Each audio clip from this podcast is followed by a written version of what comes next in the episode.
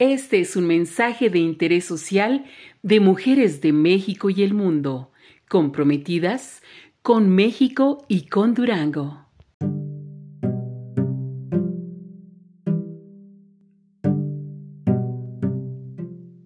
En hospitales y sitios públicos se está aplicando la vacuna contra la influenza. Es diferente a la de COVID es importante aplicarla, sobre todo a personas mayores de edad o con alguna enfermedad permanente como diabetes o hipertensión.